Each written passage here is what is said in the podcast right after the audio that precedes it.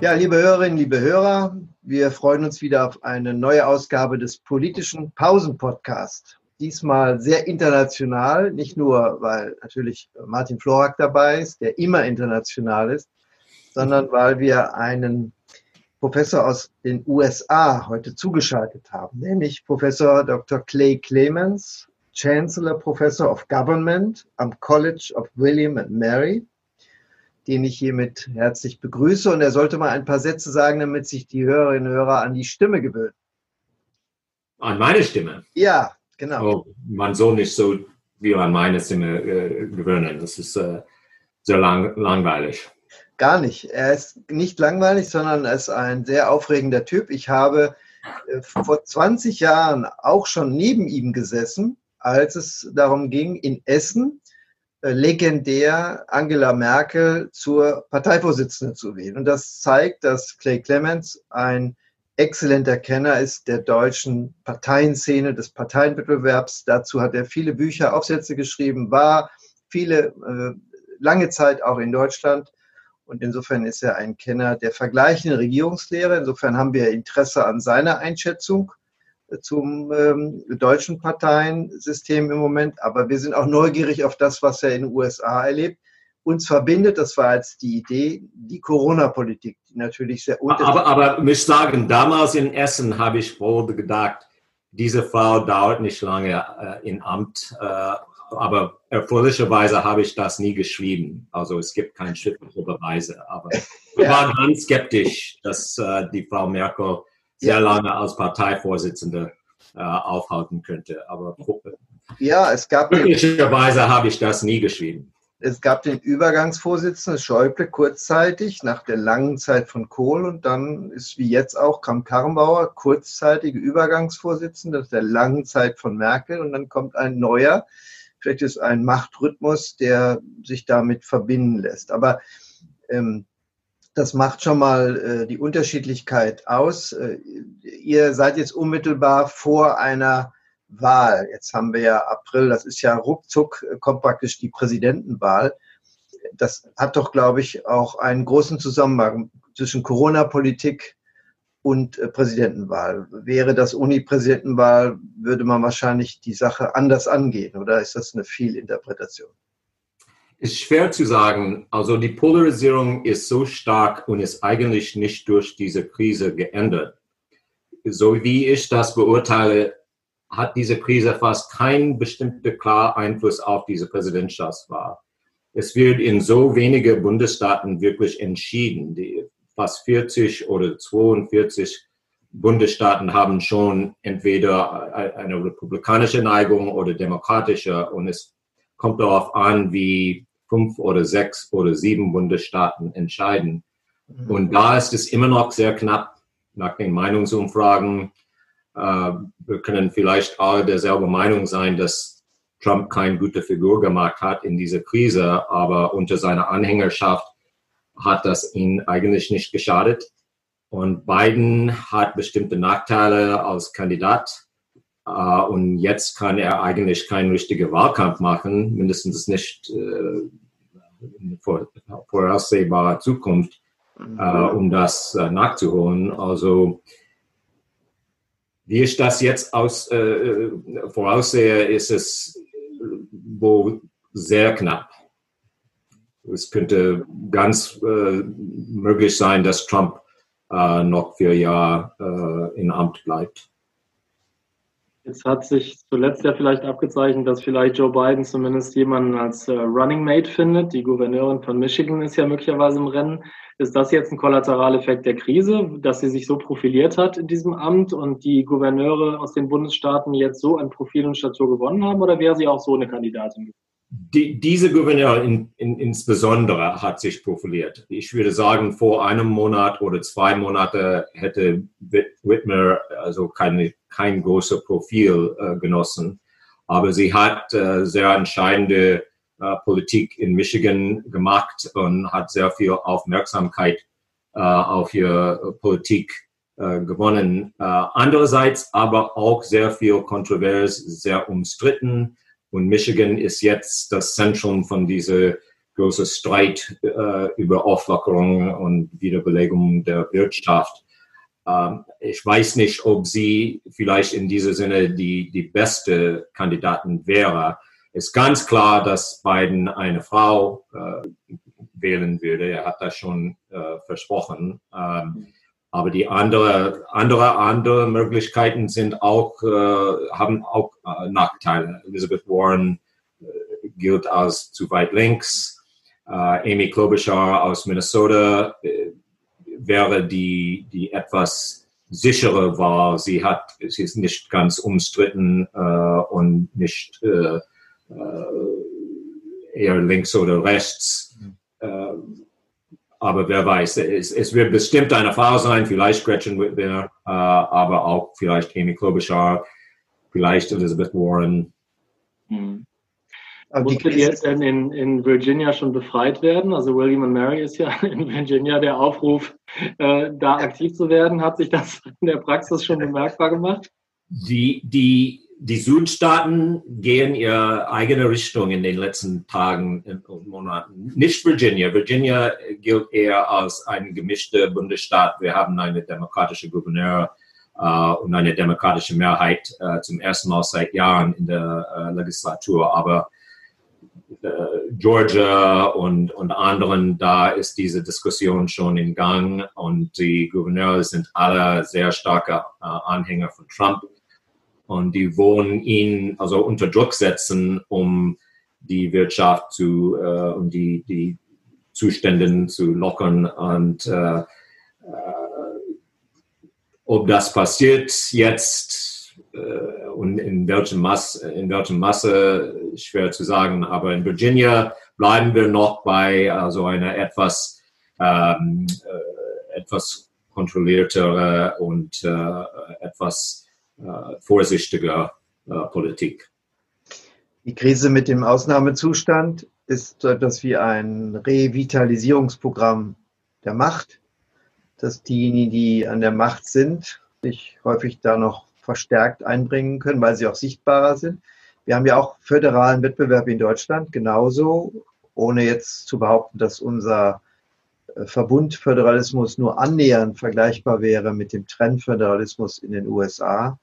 Trotzdem profilieren sich verschiedene Ministerpräsidenten gegeneinander, auch jetzt im Wettbewerb für die Phase 2. Äh, genauso voller Unwissenheit wie Phase 1, aber doch bemüht, die Zuversicht, die man braucht, auch die Demo von Demokratie ja ausgehen sollte, doch zu konkretisieren in Öffnungsmöglichkeiten. Insofern finde ich schon eine interessante Parallele. Einmal, wer sich stabilisiert in dieser Phase durch so eine Krise und wie praktisch die neuen Parteidifferenz als Wettbewerb äh, aussehen. Da ja, du hast in diesem Gastbeitrag von Gewinner geschrieben, äh, wie Söder und Laschet und, und andere. Und das haben wir auch. Äh, diese Krise hat verdeutlicht, genau wie viel Macht die, die Regierungschefs auf äh, Bundesstaatebene haben. Äh, die Gouverneure sind äh, normalerweise gesehen als äh, Politiker, die also eine begrenzte Macht haben und alles wird in Washington konzentriert. Aber wenn es um Zivilordnung geht, dann haben die Gouverneure schon unglaublich viel Autonomie und, und äh, sehr viel Macht. Und das zeigt sich in den letzten Monaten, weil diese Entscheidungen eigentlich äh, von äh, Gouverneuren getroffen werden. Ähm, und einige haben davon profitiert äh, in der Sinne von Profil und Beliebtheit. Whitmer zum Beispiel in Michigan, aber vor allem äh, Gouverneur von Kalifornien, äh, Ohio, der ein Republikaner ist äh, und hat sich so etwas, etwas gegen Trump profiliert, indem er äh, sehr strenge Maßnahmen eingeführt haben. Cuomo in New York, das, das geht beiderseitig. Andererseits war er ein bisschen langsam äh, zu reagieren. Andererseits, äh, seit er wirklich entschieden hat, äh, strengere Maßnahmen einzuführen, hat er ein ziemlich gutes Profil gemacht. Aber es hat wirklich gezeigt, dass, dass die Gouverneure also in, in solchen Fällen, normalerweise sehen wir das nur bei einer Naturkatastrophe, Erdbeben oder, äh, Orkan, aber diese Krise, das wochenlang dauert und das so viel äh, Effekt in der Privatwirtschaft hat, dann äh, sind die Gouverneure wirklich entscheidende äh, Figuren. Andererseits, diese Parteienpolitik und diese Polarisierung hat das auch zum Teil unterminiert, weil es jetzt schon Anzeichen dafür gibt, dass Politiker auf äh, Gemeindeebene und in Städten und so weiter versuchen, die Gouverneure zu unterminieren. Äh, in, in, Staaten, wo zum Beispiel Virginia, wo der Gouverneur äh, Demokrat ist und die Mehrheit in Legislatur äh, auch demokratisch ist, aber in bestimmten äh, auf dem Land und in bestimmten Kleinstädten im westlichen Teil des, äh, der Staaten versuchen sie, äh, ihr eigenen Weg zu gehen äh, und sogar die äh, Gesetze und die Entscheidungen in der Hauptstadt Richmond fast zu ignorieren. Also das an einerseits hat das uns äh, ein bisschen über unser eigenes System verdeutlicht, aber andererseits äh, diese Parteipolarisierung, diese Rot-Blau äh, äh, Spaltung ist so stark, dass das könnte auch unser Föderalismus äh, schaden.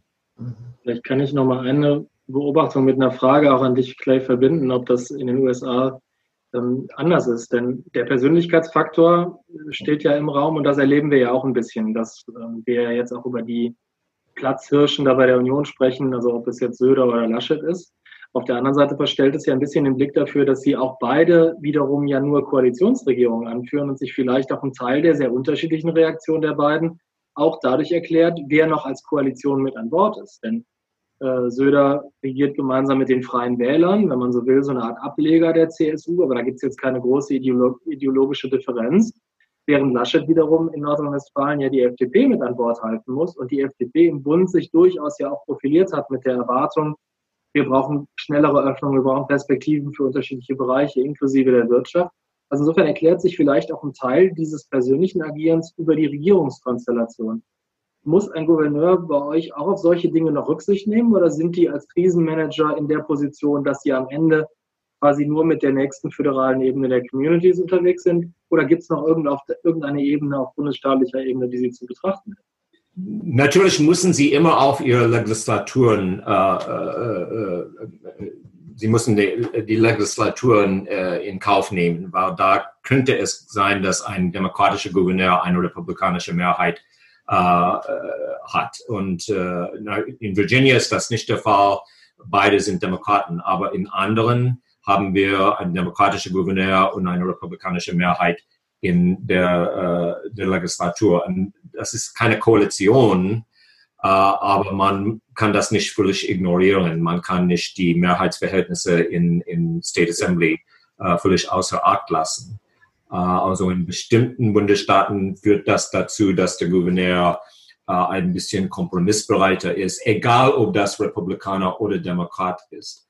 Aber in Bundesstaaten, wo der Gouverneur eine eigene Mehrheit in, in Legislatur hat und vor allem in bestimmten Bundesstaaten, wo diese Polarisierung so stark ist und wo die, die Trump-Anhänger, vor allem im Süden, äh, so scharf sind, dann gibt es diese ständige Drang, äh, sich zu profilieren, äh, so rechts von Trump sogar, mhm. weil wir wissen, dass Trump mindestens so tun muss, als ob er die Experten glaubt und dass er diese Leute nicht ignoriert.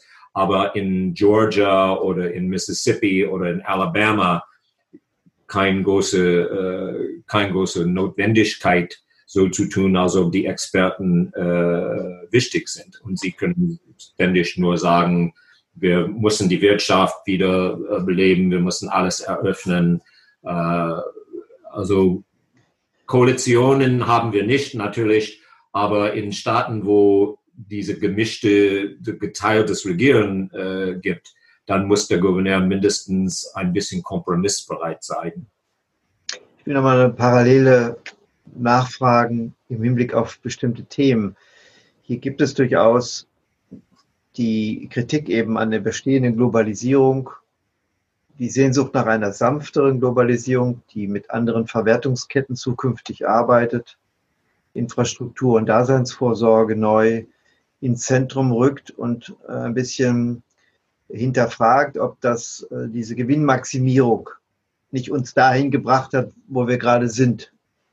Ist durchaus eine Systemfrage. Das wird nicht gar nicht von den Linken, sondern auch von anderen äh, zum Thema gemacht. Und ich glaube nicht, dass das umfassend wird, aber es ist trotzdem etwas, was mitdiskutiert wird. Gibt es solche Themen auch, also Kapitalismus, kapitalismuskritische Themen auch in den USA jetzt, in den Feuilletons, in bestimmten politischen Szenerien? Kann man das so sehen? Ja, aber wie immer, das wird über, das wird diese, diese Polarisierung untergeordnet. Auf der linken Seite gibt es schon diese Diskussion natürlich und Bernie Sanders und Elizabeth Warren, sie, sie behaupten jetzt, äh, wie immer, ähm, wir hatten recht, dass Kapitalismus, äh, die Begrenzung, die, die Probleme, die darauf wachsen, äh, das wird jetzt durch diese Krise immer deutlicher. Aber auf der rechten Seite, ja, zum Teil, aber weniger mit wirtschaftlicher Globalisierung zu tun, als mit Faktoren wie äh, Immigration natürlich, das ist immer dabei, obwohl das absolut nichts mit dieser Krise zu tun hat. Also diese Infektionen haben nichts mit äh, Migranten zu tun, aber trotzdem wird das als Thema aufgegriffen, als, als ob das irgendwie äh, in Bezug auf diese Krise äh, relevant ist. Ähm, natürlich auch ein bisschen Globalisierung, Kritik, indem man sagt, wir hätten nie so stark auf China verlassen sollen, wirtschaftlich äh, so viele Importe und so weiter aus China und es wäre besser gewesen, wenn vielleicht Trumps Handelsbeschränkungen schon früher eingeführt werden und Tariffs und so weiter. Und das äh, also ein bisschen Kritik von äh, Globalisierung, aber nicht in, äh, in der Sinne einer Kapitalismuskritik, sondern in eine äh, begrenzte Kritik an Globalisierung und äh, Handelsbeziehungen mit, äh, mit der Außenwelt. Also eher eine, ähm, äh, eine Reaktion wie in den 30er Jahren mit, äh, mit, mit Handelsbeschränkungen und Antiglobalisierung, aber nicht eine Kapitalismuskritik. Das findet man eher auf der linken Seite mit, mit, mit die, die bekannten äh, äh Standpunkte von, äh, von Warren, Sanders und anderen. Und Biden ist genau inzwischen, wie immer, äh, als der typische Makler ist er in der Mitte und vertritt also ein bisschen von beide.